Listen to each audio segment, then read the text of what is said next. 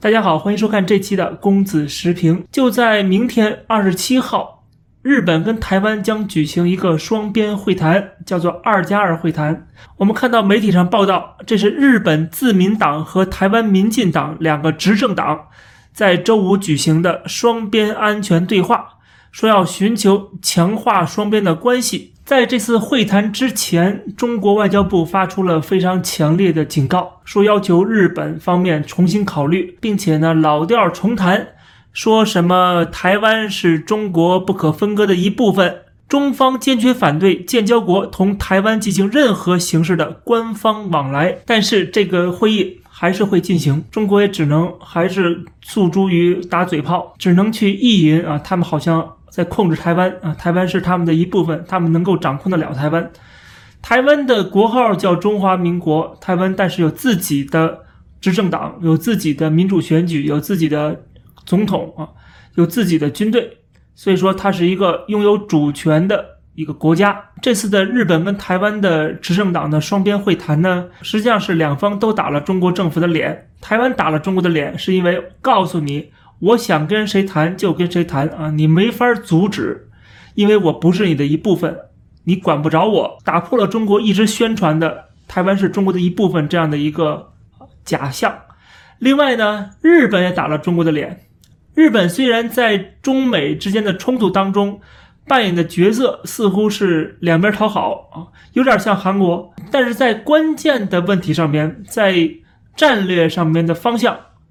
日本站得非常清楚，它就是美国阵营的，就是西方阵营的，所以说日本可以有恃无恐的跟台湾交往。除了向台湾捐献疫苗以外，还有就是这次的双边会谈，在中国强烈的抗议之下，这个会谈还是要进行的，因为日本很清楚他们的国家利益所在，就是面对中国这样的一个强权慢慢崛起的啊，拥有更大的政治经济能量的这样的一个国家。日本有一种危机感，这种危机感当然可以来自于历史，对吧？因为日本曾经侵略过东亚地区，所以说中国人是对日本有仇恨的。虽然日本道歉很多次，虽然日本给中国有很多的援助，扶持中国的崛起但是中国人对日本似乎没有什么好感，或者说也不会有任何感恩的心。总之就是还是把日本当做一个。仇敌来对待，当然了，中国人怎么想，这还是其次的，因为他们没有什么权利，连选票的权利都没有。但是共产党需要煽动民族主义，煽动中国的排外的情绪啊，反美反日这种情绪，所以说呢，最终造成中日之间的关系越来越差。再加上中日之间还有一个领土的纷争，对吧？所以说，在这种情况下，日本就要考量。在面对中国这样的一个崛起的大国，呃，越来越强大的实力，而且它还是个专制独裁的政体，日本怎么来应对？日本今天想的跟当年的英国想的其实是很相像的，呃，那就是要保持一个大陆均衡的状态。欧洲任何一个大国在崛起的时候，英国扮演的角色都是要给你压下去啊，联合其他的被这个大国欺负的那些国家联合起来，就把你打趴下。只有这样的话，英国才能保证自己的一个超然独立的一个地位。日本其实也是一样的，对于这样的一个岛国来讲，它没有什么战略纵深，它被占领了就是被占领了，就是亡国了，它没有地方可逃的，不能逃到海里边。所以说，对于日本来讲，面对中国大陆这样的一个庞大的国家，它必须要联合其他的。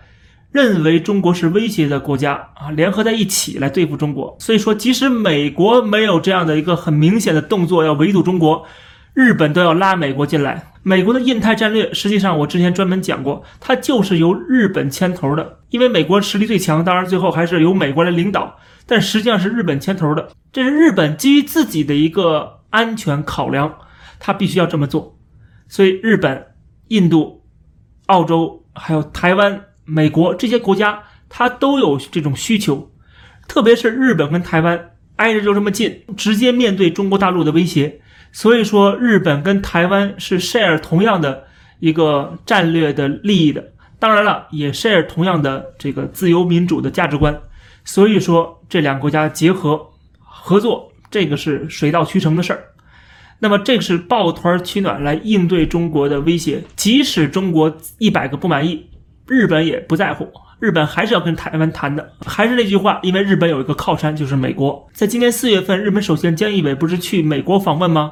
跟美国有个联合的声明，这个声明首次提到历史上首次提到台湾，说是台海的和平，这对美日对地区的稳定的重要性。这等于是日本跟美国取得了这样共识。换句话说，就是美国授权小弟日本。啊，你可以去牵头干这个事儿了啊！就是要维护台海的和平，要防止中国对台湾的入侵。在美国大哥的点头授意之下，日本就要加强跟台湾的关系了。即使他们可能会受到中国的报复，日本已经做好了这样的心理准备。我相信嘛，日本的政坛，因为今天我们看到之前的民调，对吧？这个日本人对中国的厌恶程度是全世界排第一名的。即使他现在似乎表面上反华的这个声音啊不是那么的高，像什么立陶宛呐，像这个捷克啊这些国家啊，还有就什么美国呀、澳大利亚呀、加拿大呀这些国家，好像跟中国的关系更差，比中日之间的关系更差。但是日本是闷头干事儿的，他不是表面上吹出来啊，我跟你共产党怎么怎么样，他不会去故意的去刺激中国，但是他实际行动是有的。啊，实际行动就是加强军备，同时跟美国、跟澳洲的这种军事上的联合，多次的军事演习，购买大量的什么 F 三十五战机之类的，这些做法都是一种战前的一个动员工作。实际上，这个工作就是做一个铺垫，为未来中日之间的冲突做铺垫。而这种冲突跟过去那个日本曾经有军国主义这种冲突完全是两回事儿。目的很单纯，他不是说吞并中国怎么样，而是止战。防止中国侵入台湾，或者说真的中国发动了军事攻击，啊，造成了这个地区的不和平的时候，日本是需要介入的。这是日本的一个职责，可以说你必须在亚洲地区肩负起一个维护国际秩序的一个重任。所以说，日本就要跟台湾加强军事上面的合作，甚至未来签署安保条约啊，都是有可能的。因为什么？它是一个循序渐进的过程，它有点像温水煮青蛙。就是不是突然说日本承认台湾了，或者台湾宣布独立了，不是这种强烈刺激中国的这样的行为。我不做这样的行为，让你没有开战的理由。我就是一点一点一点的啊，今天会谈，明天会谈，今天多买点武器，明天多买点武器，对吧？这个关系是一点一点的加深的，每一个步骤都是小步骤，都没有达到中国可以去宣布战争的那样的一个程度，但是它却是慢慢的累积的。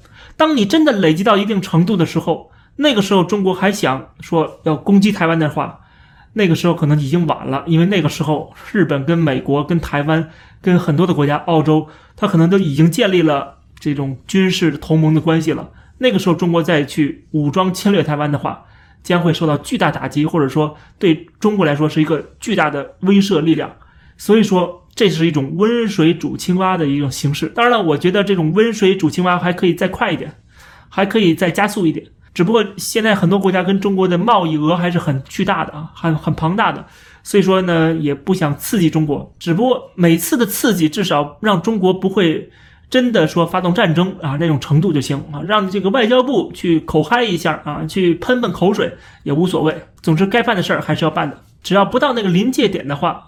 你怎么做，中国都是吐口水而已，它就是一个纸老虎。最简单的例子就是当年的萨德事件，就是美国在韩国安装这个萨德系统的时候，当时中国是禁韩令，对吧？然后抵制乐天，抵制韩货，最后闹了这么大痛。现在怎么样呢？现在还抵制韩国吗？不抵制了吧？那请问乐天撤走了吗？没撤走啊。所以说折腾半天，最后还是归于平静啊。大概一年半左右时间。事儿就过去了啊，该做生意做生意，该合作还合作，该赚钱还赚钱。而萨德系统已经安好了，也没有拆走。所以从这些事件当中都可以看得出来，中国是一个纸老虎。即使你做了些事情，他也不敢真的要跟西方国家翻脸。